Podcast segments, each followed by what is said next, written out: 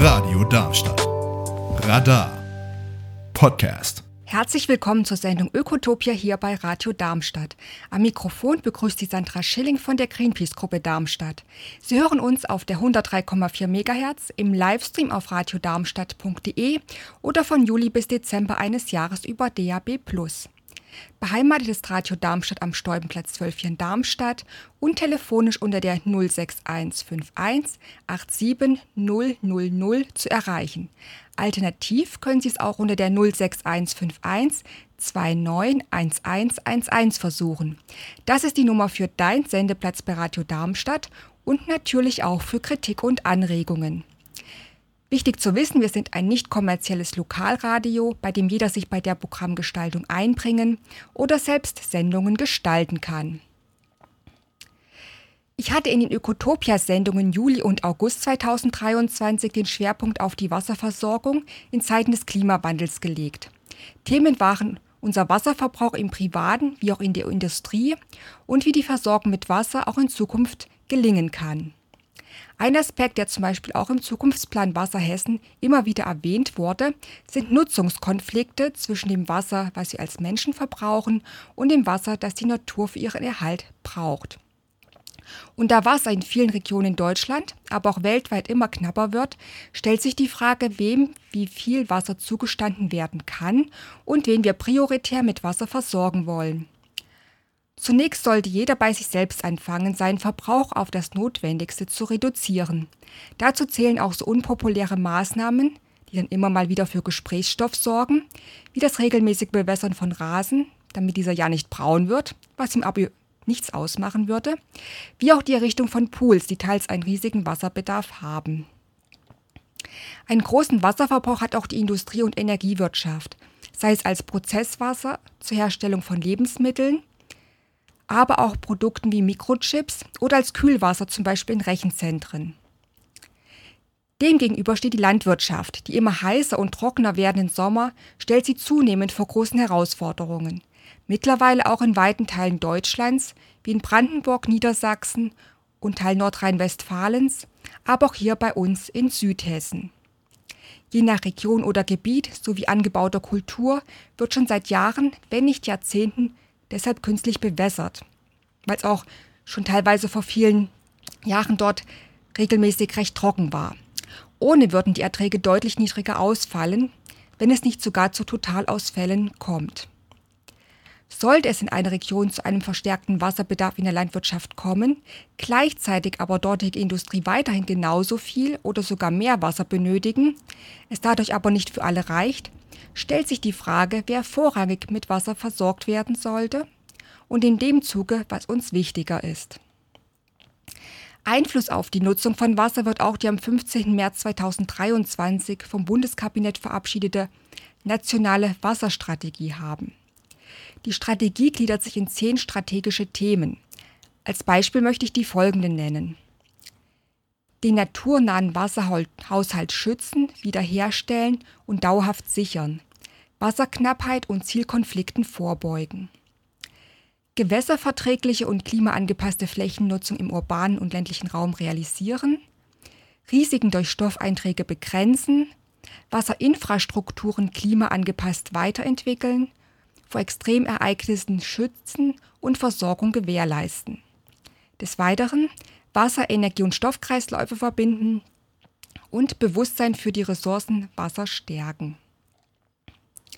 Die Themen sind nachvollziehbar und bilden die Herausforderungen gut ab, vor denen wir stehen, um auch zukünftig qualitativ hochwertiges Wasser in ausreichender Menge zur Verfügung zu haben.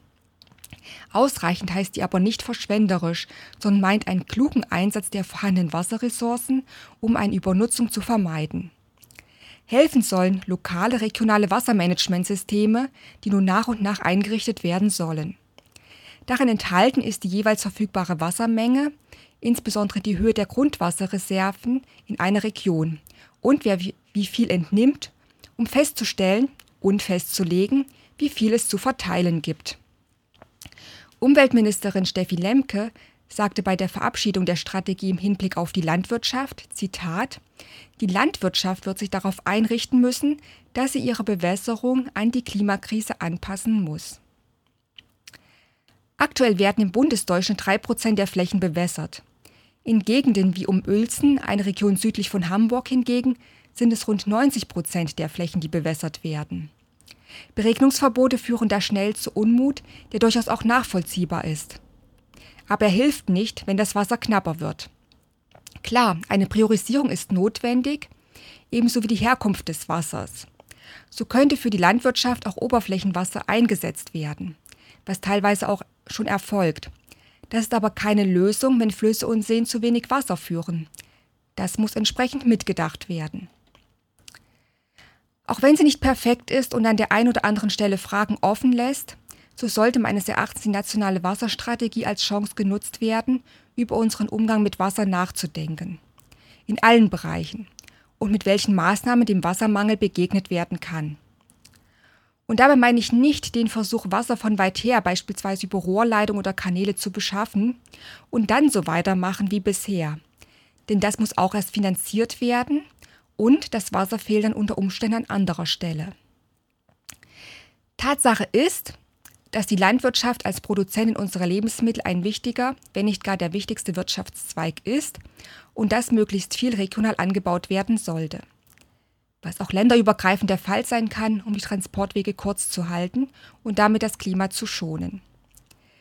Gleichzeitig wird man schauen müssen, wie, was, wo zukünftig angebaut werden kann, und darauf möchte ich in der heutigen Sendung näher eingehen und habe dazu die heutige Sendung mit dem Titel überschrieben Die Landwirtschaft in Zeiten des Klimawandels. Es gibt zahlreiche Maßnahmen, die Landwirtschaft klimaresilienter zu machen. Beginnen möchte ich mit der wichtigsten Grundlage für den Anbau von Lebensmitteln. Auch wenn wir beim Klima oft über die Witterung sprechen, so ist das der Boden. Das ist naheliegend, denn der Boden hält die Pflanzen und versorgt sie mit Wasser und Nährstoffen. Trockenheit, Starkregen oder Überschwemmungen setzen ihn unmittelbar zu. Gleichzeitig kann der Boden ein Teil der Lösung sein. Nämlich dann, wenn man den Boden so verbessern kann, dass er gut Wasser aufnehmen und speichern kann. Der Erfolg hängt vor allem von der Bodenbeschaffenheit ab. Dieser wiederum hängt vom Klima, dem Grundgestein, aber auch der Topographie ab, sodass wir unterscheiden können zwischen sandigen, schluffigen, ton- oder lehmhaltigen Böden. Diese sind entweder leicht wie Sandböden oder schwer wie Lehmböden, eher basisch oder sauer, mehr oder weniger fruchtbar, oder sie unterscheiden sich darin, ob sie gut Wasser halten können oder schnell austrocknen. Neben den geologischen Bedingungen vor Ort spielt auch die Art der Bewirtschaftung eine Rolle. Es gibt bereits viel Wissen darüber, wie die Böden verbessert werden können. Dank entsprechender Forschungsarbeiten wie die der Agrarwissenschaftlerin Dr. Andrea Beste. Dieses Wissen muss nun in die Praxis umgesetzt werden. Hier und da wird dazu noch ein Umdenken erforderlich sein, denn über viele Jahrzehnte hinweg wurde der Bodengesundheit teilweise nur eine geringe Aufmerksamkeit geschenkt. Stattdessen sind die Böden je nach Standort immer mehr ausgelaugt, unter anderem durch die Verwendung von Mineraldünger. Die Folge sind verarmte Böden, deren Fähigkeit, Wasser zu speichern, immer weiter abgenommen hat und weiter abnimmt. Aber die Forschungen von Frau Dr. Beste zeigen auch, dass man die Wasserspeicherfähigkeit im Grunde bei fast allen Böden hier in Europa wiederherstellen kann. Doch wie schafft man es, solche sogenannten Schwammböden zu bekommen?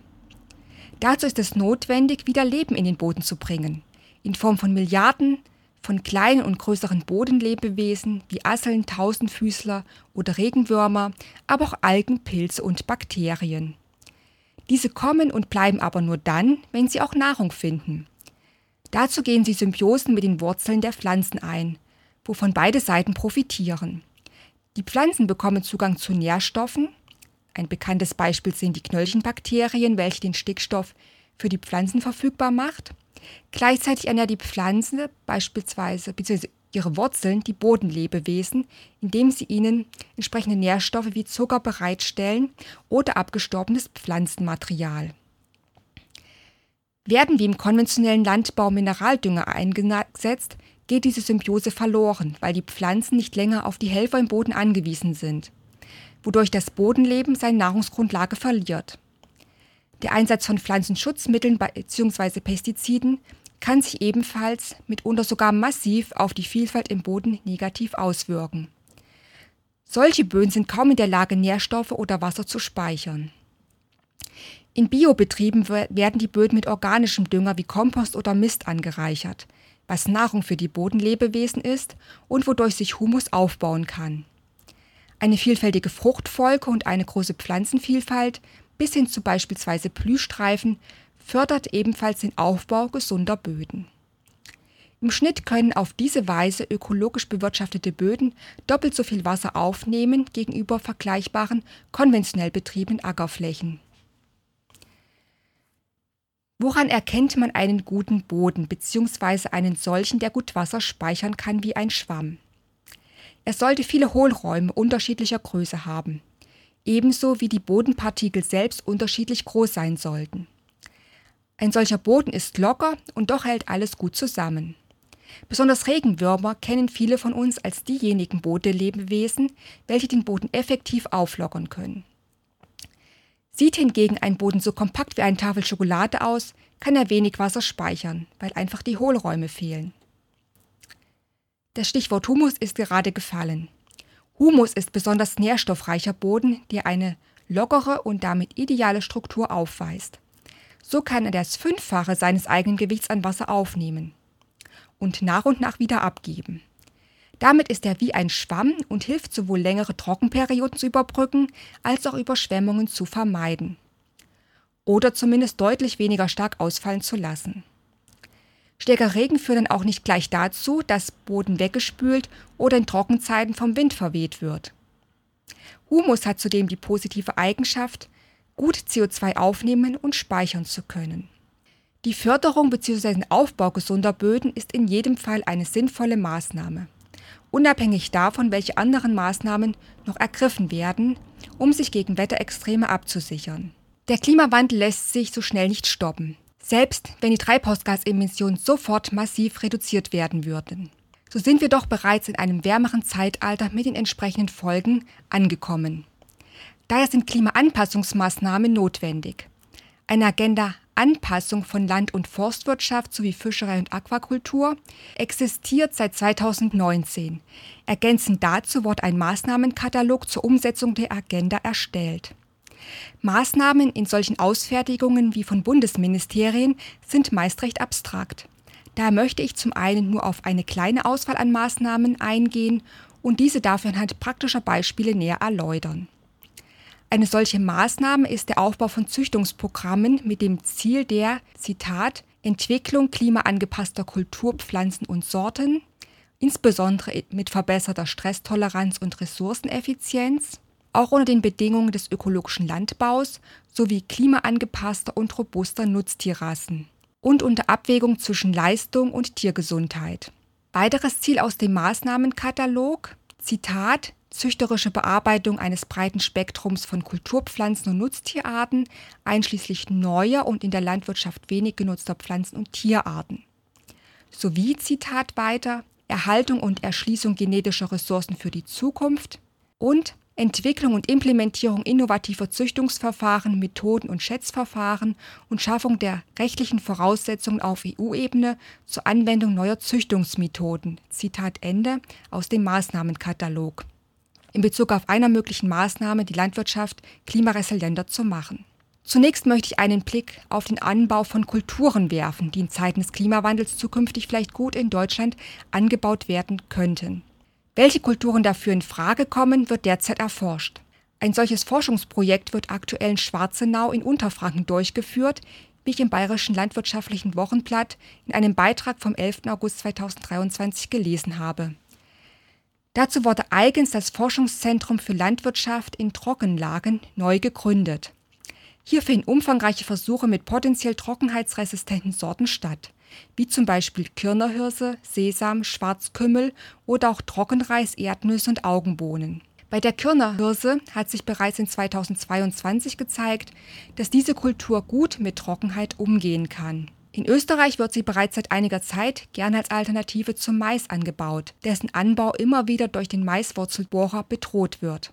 Hirse hat die positive Eigenschaft, lange Wurzeln zu bilden, wodurch sich die Pflanzen aus tieferen Schichten, sofern diese nicht vollständig ausgetrocknet sind, Wasser holen können.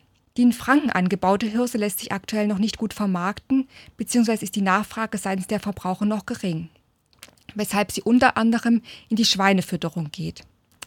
Doch das ist eigentlich sehr schade, denn Hirse ist ein sehr hochwertiges Getreide. Es ist glutenfrei und weist einen hohen Mineralstoffgehalt auf und ist insbesondere bekannt für hohe Mengen an Eisen und Kieselsäure. Die UN der Welternährungsorganisation FAO hat übrigens das Jahr 2023 zum Jahr der Hirse erklärt. In vielen Ländern Afrikas ist es ein Grundnahrungsmittel.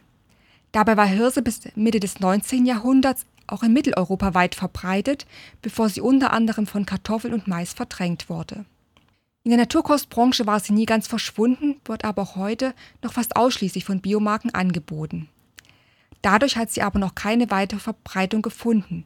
Dabei lässt sie sich zubereiten, beispielsweise wie Reis. Nicht mehr in der Reinversuchsphase sind auch Leguminosen, die man früher nur aus südlichen Ländern kannte, wie die Kichererbse und die Sojabohne. Kichererbsen aus Deutschland sind jedoch noch sehr selten, wenngleich sie sogar schon zu Beginn des 20. Jahrhunderts hierzulande angebaut wurden. Dann aber, wie viele andere Leguminosen, von anderen Kulturen verdrängt wurden. Da die Kichererbse eher warm und trockene Standorte bevorzugt und frostempfindlich ist, eignet sich ihr Anbau erst in wenigen Regionen in Deutschland. Das könnte sich in Zukunft aber ändern. Ein Landwirt aus Sachsen-Anhalt war im Grunde der Vorreiter und verfügt laut Selbstaussage über die meiste Erfahrung im Kichererbsenanbau. Mehr Infos finden Sie auf seiner Homepage deutsche-kichererbsen.de. Soja hingegen, eine weitere Leguminose, wird deutlich häufiger in Deutschland angebaut. Bekannt vor allem als Futtermittel unter anderem aus Brasilien und oftmals gentechnisch verändert und angebaut unter Verwendung oft giftiger Pestizide wie Glyphosat, ist es bekannt. Menschen, die statt Fleisch alternative Lebensmittel aus Soja konsumieren, wird deshalb immer wieder vorgeworfen, dass auch sie wie der fleischessende Teil der Bevölkerung zur Abholzung des Regenwaldes beiträgt. Das ist so nicht richtig. Erstens sind die Mengen gering, die für Tofu und Co. verwendet oder benötigt werden, denn um ein Kilogramm Fleisch zu produzieren, braucht es mehr Futter als für ein Kilo Tofu. Zum anderen stammt das Soja in den Produkten, die in Deutschland verkauft werden, sei es Sojatrink oder Tofu, mittlerweile fast ausschließlich aus Mitteleuropa. Die Anbauflächen von Soja steigen seit Jahren. Sie wird überwiegend biologisch angebaut und ist ideal für die Fruchtfolge, da sie mit Hilfe der Knöllchenbakterien Stickstoff im Boden anreichern. Auch die Sojabohne braucht Wärme. Gänzlich neu ist der Anbau in Deutschland nicht, frisst aber lange ein Nischendasein. Vorreiter war der Biotofu-Hersteller Typhoon, der den Anbau seit den 80er Jahren gefördert hat. Seit 2017 stammt der gesamte Sojabedarf aus Deutschland. Frankreich und Österreich. Um Soja in verschiedenen, auch kühleren Regionen anbauen zu können, hat Taifun 2016 zusammen mit der Landessaatzuchtanstalt der Universität Hohenheim das Projekt 1000 Gärten, das Soja-Experiment begonnen. Die teilnehmenden Gärten, es gab 2400 Bewerber, bekamen zwölf verschiedene Sojasorten, welche die Gemeinsamkeit hatten, dass sie sich gut zu Tofu und Co. weiterverarbeiten lassen. Die Gärtnerinnen und Gärtner dokumentierten im Jahresverlauf das Pflanzenwachstum.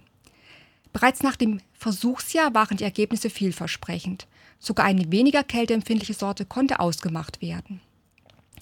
Ebenfalls maßgeblich an der Etablierung des Sojaanbaus in Europa beteiligt ist die gemeinnützige Mitgliederorganisation Donau Soja. Gegründet 2012, die laut Selbstaussage auf deren Homepage Zitat an der Umstellung der Proteinversorgung in Europa teilnimmt und sich dabei besonders für eine gentechnikfreie Sojaproduktion einsetzt. Zitat Ende. Ihr Sitz ist in Wien. Die Organisation hat mehr als 300 Mitglieder in 27 Ländern und 866 zertifizierte Partner. Die Mitglieder in Deutschland setzen sich zusammen aus Saatgutzüchter und Händler, Agrarhändler, Landwirte, Lebensmittelhersteller und Händler sowie Futtermittelwerke, Forschungseinrichtungen, aber auch Verbände. Mehr Infos dazu unter donausoja.org. Im Bereich der Züchtung beschreibt die Agenda zur beziehungsweise die, die Maß, der Maßnahmenkatalog zur Agenda, um die Landwirtschaft klimaresilienter zu machen, vor allem die Züchtungsziele. Diese beziehen sich auf den Ressourcenverbrauch und die Nutzungseffizienz von beispielsweise Wasser, Licht und Nährstoffe. Wichtig zum Beispiel wenn die Sommermonate immer trockener werden. Das heißt, hier ist das Ziel, Pflanzen zu züchten, welche gut beispielsweise mit Trockenheit zurechtkommen.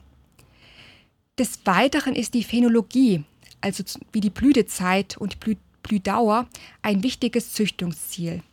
Diese Frage stellt sich beispielsweise bei frühblühenden Kulturen, denn auch wenn das Frühjahr immer früher im Jahr kommt, besteht die Gefahr von Nachtfrösten, auch zu einem späteren Zeitpunkt, was die Blüten schädigen kann und den Ertrag mindert oder ausfallen lässt. Deswegen wird zum Beispiel geschaut, dass man die Pflanzen so züchten kann, dass sie beispielsweise später erst blühen. Züchtungsmethoden gibt es mittlerweile viele. Neben den zahlreichen klassischen Züchtungen wurden insbesondere bei Kulturen, die eine hohe Marktbedeutung haben, wie Weizen, Mais und Soja, in den letzten Jahrzehnten gentechnische Verfahren angewendet. Diese wurden stetig weiterentwickelt. Die Agenda, eben angesprochen, nennt innovative Züchtungsmethoden. Es ist zu vermuten, dass damit auch oder insbesondere die neue Gentechnik gemeint ist, worunter das Genomediting fällt. Während bei der klassischen Gentechnik mit artfremden Genen gearbeitet wird, setzt die neue Gentechnik arteigene Gene ein oder schaltet Gene aus. Die Auseinandersetzung darüber, ob die neue Gentechnik genauso unter das EU-Gentechnikgesetz fallen soll, ist noch nicht beigelegt. Die neue Gentechnik wird damit angepriesen, dass mit ihrer Hilfe innerhalb kürzester Zeit beispielsweise trockenheitsresistente Pflanzen gezüchtet werden können. Richtig ist, dass sich so durchaus innerhalb weniger Jahre neue Sorten züchten lassen.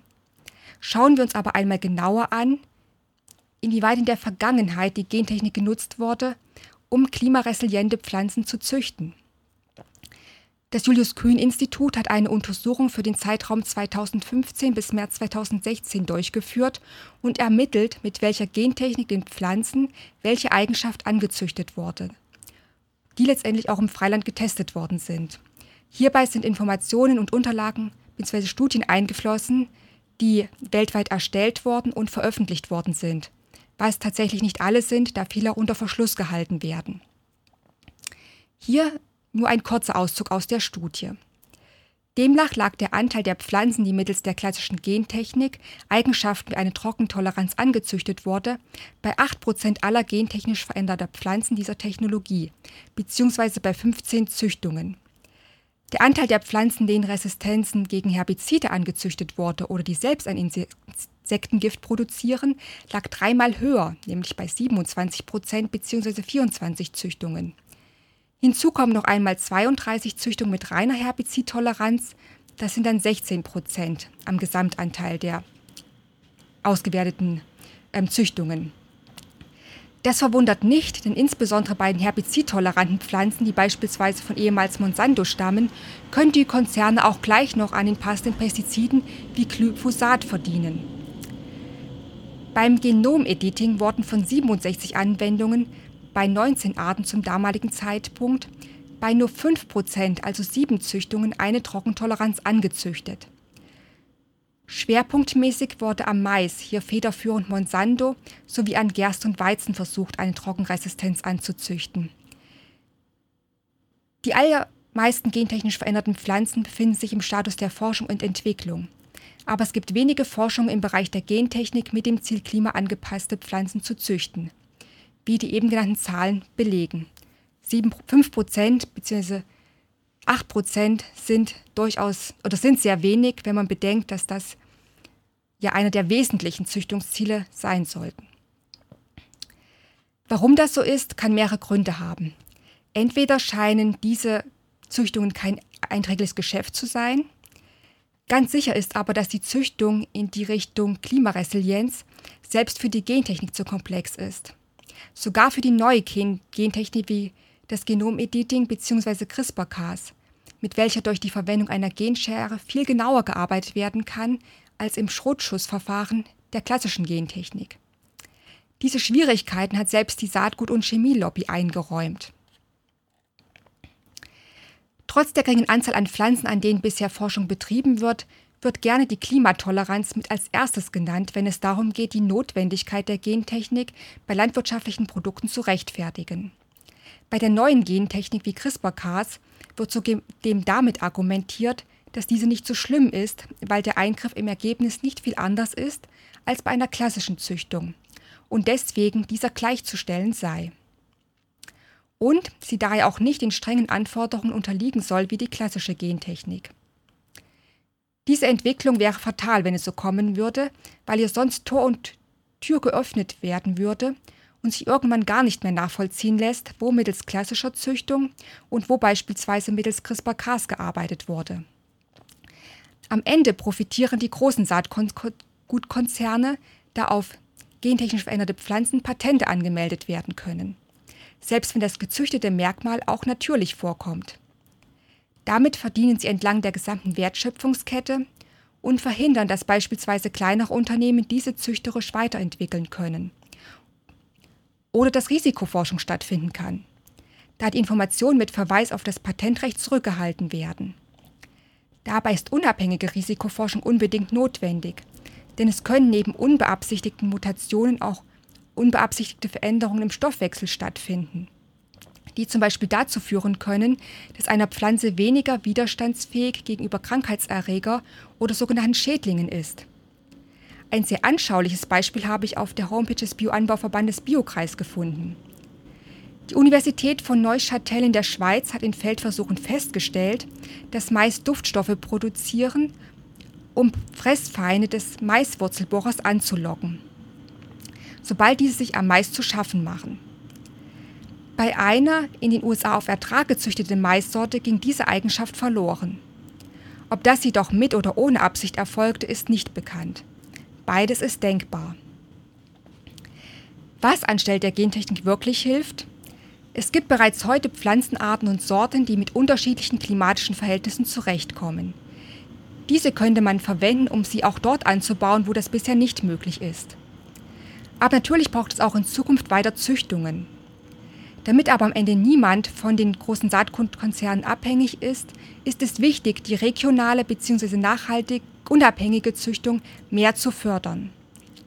Da wir in der Landwirtschaft nicht so weitermachen können wie bisher, wollen wir unsere Lebensgrundlage erhalten, ist eine Wende hin zu einer ökologischen, zumindest aber ökologisierten Landwirtschaft unbedingt notwendig. Diese setzt auf Bodengesundheit, vielfältigen Fruchtanbau mit entsprechendem Fruchtwechsel, natürliche Dünger und den Verzicht auf chemisch-synthetische Pestizide, um die Artenvielfalt und das, von, was von ihr noch übrig ist, zu erhalten und zu fördern. Denn die immer schneller schwindende Biodiversität wird oft als eine noch größere ökologische Krise gesehen als der Klimawandel. Dabei wird sie selbst vom Klimawandel beeinflusst, meist negativ. Je stabiler ein Ökosystem ist, umso besser kann es beispielsweise längere Trockenperioden aushalten oder besser Wasser bei Starkregen aufnehmen, was auch uns zugutekommt. Zurück zu weiteren Klimaanpassungsmaßnahmen in der Landwirtschaft. Neben dem Boden und der angebauten Pflanzen spielt auch die Art und Weise, wie beispielsweise Ackerland bewirtschaftet wird, sowie das Umfeld eine Rolle bei der klimaresilienten Landwirtschaft. Einen entscheidenden Unterschied kann dabei auch die Bodenbearbeitung selbst machen indem beispielsweise der Boden nicht umgepflügt wird oder durch Ausbringung durch einer Mulchschicht, um die Bodenfeuchtigkeit halt, länger halten zu können und den Wuchs von Beikräutern zu unterbinden.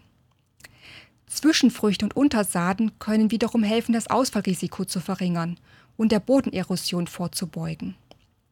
Wichtig ist auch der richtige Zeitpunkt, zu dem mit dem Anbau einer Frucht begonnen wird, wie aber auch beispielsweise Rein- und Pflanzenabstände.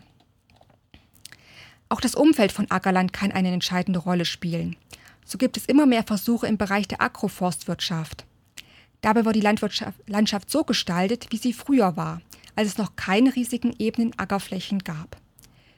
Die Landschaft wird durch Gräben, Baumreihen, kleinen Wäldchen, aber auch Wiesen strukturreicher und schafft nicht nur Lebensräume für Tiere, Pflanzen, Pilze und Mikroorganismen. Wasser kann auch besser auf der Fläche gehalten und verteilt werden. Außerdem wird der Bodenerosion entgegengewirkt und Bäume spenden Schatten und wirken kühlend auf die Umgebung. Abschließend noch ein Wort dazu, für welche Kulturen wir unsere landwirtschaftlichen Flächen nutzen, die wir unter Umständen wässern müssen. 75 Prozent der in Deutschland angebauten Hauptgetreidearten Roggen und Weizen landen als Tierfutter im Trog oder dienen beispielsweise der Energiegewinnung. Für letzteres wird auch gerne Mais angebaut. Hier wird also Wasser aufgewendet für Kulturen, die nicht der menschlichen Ernährung dienen. Dabei könnte man die Flächen anderweitig nutzen. Wenn Biogas beispielsweise nur noch aus Agrarreststoffen oder Mist hergestellt werden würde, die Tierbestände reduziert und Kühe mehr auf der Weide stehen würden. Ich fasse kurz das eben Gehörte zusammen. Die nationale Wasserstrategie wird Einfluss auf die Landwirtschaft in Bezug auf die Wassernutzung haben. Daher sind Alternativen notwendig. Im Zentrum steht ein gesunder Boden. Dem folgt der Anbau standortgerechter Kulturen und Sorten, wozu weiterhin Forschung und eine unabhängige Züchtung notwendig ist. Die Gentechnik hat dazu keine passenden Antworten auf den Klimawandel, auch wenn sie immer wieder das Gegenteil behauptet. Einen weiteren Einfluss hat die Art der Bewirtschaftung der Ackerflächen und seine Umgebung. Und letztendlich, welchen Kulturen wir den Vorrang einräumen. Solche, die uns direkt ernähren oder solche, die zum Beispiel einen hohen Fleischkonsum auch in Zukunft ermöglichen sollen. Mitsamt allerdings seinen negativen ökologischen Begleiterscheinungen. In vorangegangenen Beiträgen habe ich aufgezeigt, wie der Anbau von Lebensmitteln auch in Zeiten des Klimawandels gesichert werden kann und dazu eine Auswahl an Maßnahmen vorgestellt. Angefangen vom Aufbau gesunder Böden, beide über die Züchtung geeigneter Pflanzen und der Auswahl passender Pflanzen und Sorten bis hin zur Strukturierung der Landschaft, weg von großen Ackerflächen hin zu strukturreichen Landschaften, in welche die Ackerflächen und Weiden eingebunden sind. Weiden sind ein gutes Stichwort, denn Rinder sind auch ein Teil der Landschaft in unserer Gegenden hier in Mitteleuropa und, und gleichzeitig Teil der Landwirtschaft. Das Jahr 2023 steht bei Greenpeace ganz im Zeichen der Weidemilch. Warum? Nun, rund drei Viertel aller Milchkühe stehen nie auf der Weide und das obwohl Kühe von Natur aus Weidetiere sind. Stattdessen stehen sie das ganze Jahr über im Stall.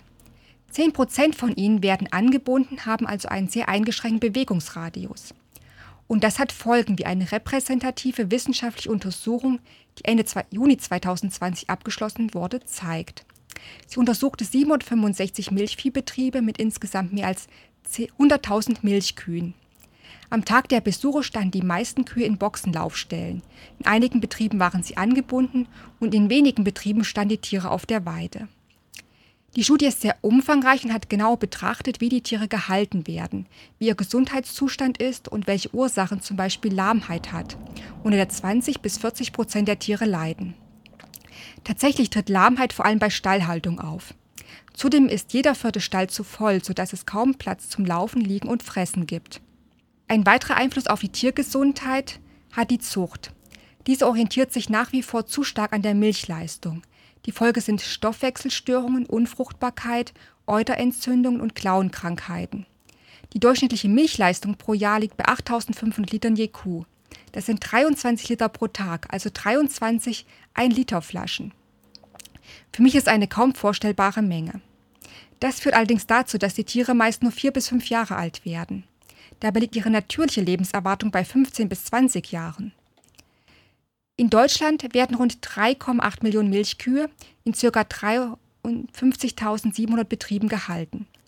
Davon befinden sich die meisten in Bayern mit fast 1,1 Millionen Tieren und Niedersachsen mit rund 800.000 Tieren. Diese beiden Bundesländer machen zusammen knapp 50 Prozent der gesamten deutschen Milchkuhbestandes in Deutschland aus, der in Summe 33 Milliarden Liter Milch im Jahr gibt. Diese Zahlen zeigen die hohe Bedeutung der Milchkuhhaltung in Deutschland. Dennoch gibt es keine gesetzlichen Mindestanforderungen an ihre Haltung. Übrigens, innerhalb der letzten zehn Jahre ist der Anteil der Rinder mit Weidegang um 25 Prozent gesunken, von 42 auf 31 Prozent. Wie eingangs gesagt, sind Rinder Weidetiere. Es verwundert daher nicht, dass die Weidehaltung die artgerechteste Haltung für sie ist, und das wirkt sich positiv auf die Gesundheit der Tiere aus. Auch wenn der Kuh oft nachgesagt wird, ein Klimakiller zu sein, so stimmt das nur zum Teil. Denn der Boden von beweideten Flächen kann besser und mehr Kohlenstoff speichern als Ackerflächen. Auch fördert Beweidung die Artenvielfalt. Weiden können sogar bei Starkregen gute Dienste leisten.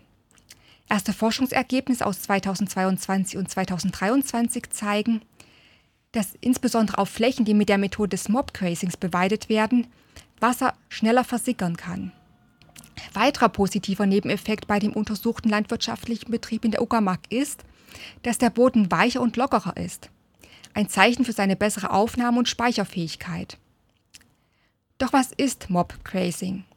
Hierbei werden die Tiere in relativ großer Dichte eine sehr kurze Zeit auf einem Stück Weide. Dabei wird die Hälfte der Pflanzen gefressen, der Rest wird niedergetrampelt. Zusammen mit dem Dunk entsteht eine Mulchschicht, welche den Boden nährt und ihn vor Erosion und Austrocknung schützt. Unter anderem dadurch kann er gut CO2 aufnehmen. Eine flächendeckende Weidehaltung käme also sowohl den Tieren wie auch der Biodiversität und dem Klima zugute. Und Weidehaltung hat einen guten Ruf, denn dieses Bild haben viele Konsumentinnen und Konsumenten im Kopf, wenn sie an Kühe denken.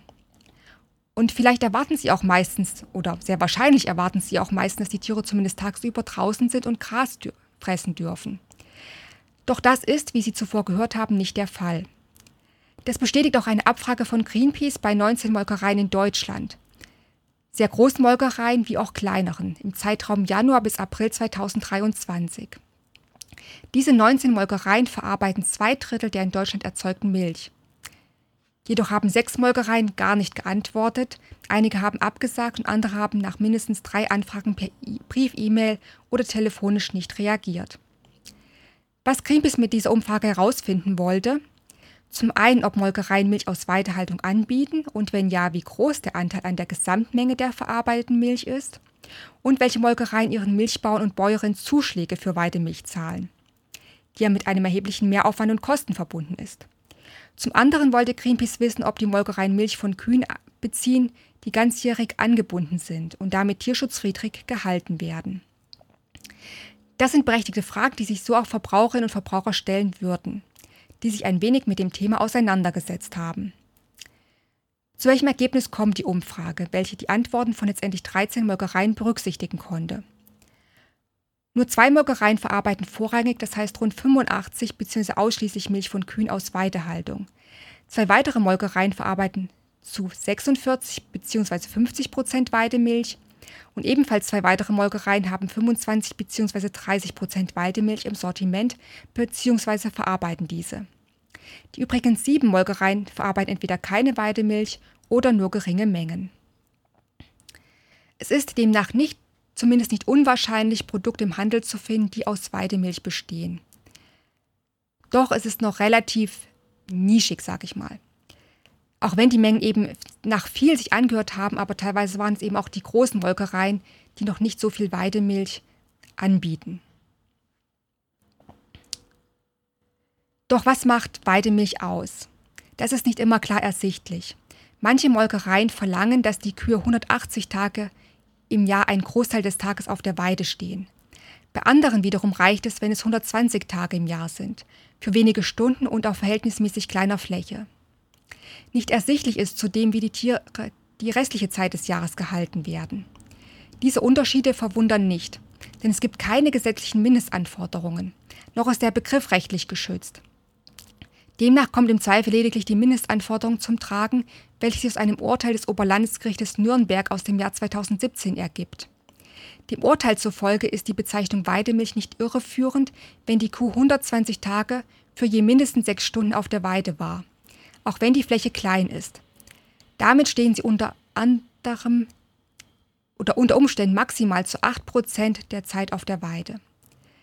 Wenn auf der Verpackung nichts anderes angegeben ist, muss man damit rechnen, dass nur der eben beschriebene Standard eingehalten wurde. Bei den Bioanbauverbänden und bei Proveideland gibt es strengere Vorgaben. Bei letzterem beispielsweise müssen pro Tier 2000 Quadratmeter Grünland bereitgestellt werden, wovon 1000 Quadratmeter beide sein müssen. Aufgrund der Witterung bzw. Jahreszeiten ist natürlich keine ganzjährige Weidehaltung möglich. Im Grunde aber zumindest während der gesamten Vegetationsperiode ab April bis teilweise in November hinein, je nach Region. Und dann sowohl nachts als auch tagsüber. Im Stall wären sie dann lediglich zum Melken, sofern es keine mobile Melkanlage gibt. In der biologischen Landwirtschaft bzw. Tierhaltung ist die Weidehaltung vorgeschrieben. Bei extremer Nässe oder Trockenheit ist die kurzfristige Aussetzung des Weideganges möglich. Die Haltung auf der Weide ist deutlich teurer als im Stall. Die Tiere müssen zweimal täglich zum Melken getrieben werden. Es müssen Zäune aufgebaut werden und die Milchleistung ist niedriger, da sich die Tiere mehr bewegen und in der Zeit kein oder nur wenig Kraftfutter bekommen. Daher hat Greenpeace gefragt, inwieweit die Molkereien diesen Mehraufwand honorieren. Alle Molkereien, die Weidemilch verarbeiten, geben den Landwirtinnen und Landwirten einen Weidemilchzuschlag von 1,5 bis 1,75 Cent je Liter. Oder sie decken die Leistung über den Biomilchpreis ab. Kostendeckend wird die Weidetierhaltung damit noch nicht. Stattdessen müsste er laut einer Analyse des Büros für Agrarsoziologie und Landwirtschaft bei rund 6 bis knapp 7,5 Cent je Liter, abhängig von der Betriebsgröße, liegen. Abschließend noch die Rückmeldung zum Thema Anbindehaltung. Sieben der befragten Molkereien verbieten die ganzjährige Anbindehaltung und sind zumindest kurz davor, keine Milch aus dieser Haltungsform mehr zu verarbeiten.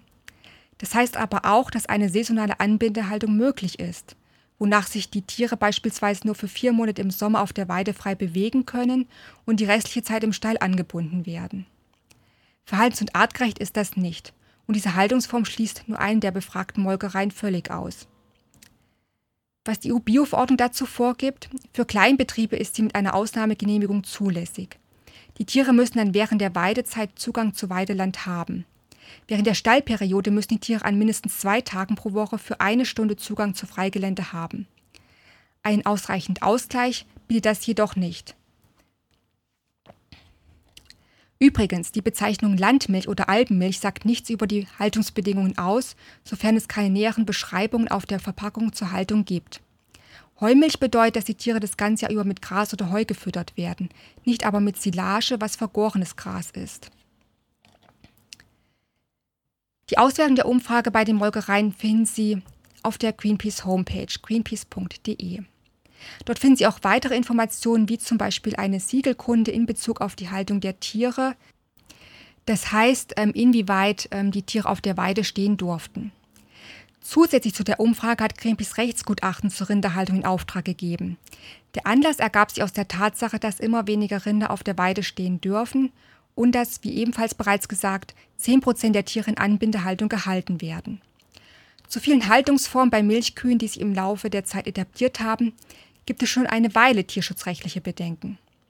Die derzeitige Regierung hat im Koalitionsvertrag 2021 bis 2025 versprochen, bestehende Lücken in der Tierschutz-Nutztierhaltungsverordnung zu schließen und das Tierschutzgesetz zu verbessern. Angegangen wurde das bisher nicht. Das Landwirtschaftsministerium ist derzeit noch mit der Kennzeichnung der Haltungsform bei Schweinefleisch beschäftigt. Es ist zu hoffen, dass danach hoffentlich dann sich auch um die Rindertierhaltung gekümmert wird. Das Gutachten zeigt tierschutzrechtliche Differenzen in der Milchkuhhaltung auf und sieht dringenden Reformbedarf zur Abschaffung normative Regelungen. Es sieht außerdem ein sofortiges Verbot der Anbindehaltung, eine Regelung der Haltungssysteme bei Milchkühen, eine Beendigung des betäubungslosen Enthornens sowie die Schaffung, Abschaffung von Qualzuchtvorgaben, die Schaffung von Qualzuchtvorgaben bei Milchkühen. Das Gutachten fordert den Gesetzgeber dazu auf, das Tierschutzgesetz und die Tierschutznutztierhaltungsverordnung zu überarbeiten. Damit soll der Staatszielbestimmung Tierschutz aus Artikel 20a Grundgesetz entsprochen werden. Das gesamte Rechtsgutachten finden Sie ebenfalls auf greenpeace.de. In Bezug auf die angesprochenen Themen rund um die Rinder- bzw. Milchkuhhaltung fordert Greenpeace, dass, das ist gleich noch eine Zusammenfassung, Molkereien zeitnah auf Weidehaltung nach dem Pro-Weideland-Standard umstellen, Bäuerinnen und Bauern, die ihre Kühe auf der Weide halten, faire Preise bekommen, ein bundesweites Förderprogramm für Weidehaltung erstellt wird, denn langfristig dürfen wir Rinder nur auf der Weide halten, wenn die gesetzlich verbindlichen Klimaschutzziele von Netto Null in 2045 erreicht werden sollen. Des Weiteren fordert Greenpeace, dass die ganzjährige Anbindehaltung zeitnah verboten wird es rechtlich verbindliche Vorgaben gibt, die für alle Rinder gelten, damit es Mindeststandards für die Betriebe gibt. Das heißt, mehr Gras, weniger Kraftfutter, keine Anbindehaltung und mehr Platz im Stall. Und dass jede Kuh einen Fress- und Liegeplatz bekommt, der weich, trocken und sauber ist und mindestens 1,2 Meter, das heißt doppelte Schulterbreite, breit ist. Wenn Sie die Forderung von Greenpeace unterstützen wollen, können Sie sich einer Petition anschließen. Diese finden Sie unter act.greenpeace.de slash rinder an die Luft. Weitere Informationen zur Kampagne bzw. zum Thema Weiterhaltung finden Sie unter www.greenpeace.de slash biodiversität slash Landwirtschaft slash Tierhaltung. Dort find, können Sie auch immer weiterklicken zu weiteren Artikeln sowie unter proweideland.eu. Ja, damit neigt sich die heutige Ökotopia-Sendung dem Ende zu. Für ihre Ausgestaltung habe ich zahlreiche Quellen verwendet, unter anderem ein Artikel, ein Artikel aus der Lebensmittelzeitung sowie der Schrot und Korn. Des Weiteren Infomaterial von Greenpeace oder auch eben ähm, eine Studie des Julius Kühn Institutes, wie auch ähm, vom Bundesministerium für Ernährung und Landwirtschaft eine Agenda für klimaresiliente Landwirtschaft und entsprechende Maßnahmen. Alle Quellen und die genauen Links finden Sie im Programmhinweis zur heutigen Sendung auf radiodarmstadt.de oder unter Veranstaltung auf greenwire.greenpeace.de slash greenpeace-darmstadt. Redaktionsschluss dieser Sendung war der 20. August 2023. Und abschließend noch zwei Punkte in eigener Sache. Aktuelle Mitmachaktionen bzw. Petitionen von Greenpeace finden Sie unter greenwire.greenpeace.de slash petition-aktuell. Wenn Sie die Greenpeace Ortsgruppe hier in Darmstadt einmal persönlich kennenlernen bzw. bei uns aktiv werden wollen, nehmen Sie gerne mit uns Kontakt auf, entweder telefonisch unter der 0157 845 48656 oder per E-Mail an info@darmstadt.greenpeace.de oder neue@darmstadt.greenpeace.de. Auf unserer Homepage greenwire.greenpeace.de slash greenpeace-darmstadt auch zu erreichen über unsere alte Adresse www.darmstadt.greenpeace.de finden Sie Eindrücke zu vergangenen Aktionen, die einen Ausschnitt zeigen, was wir machen und wo wir uns einbringen.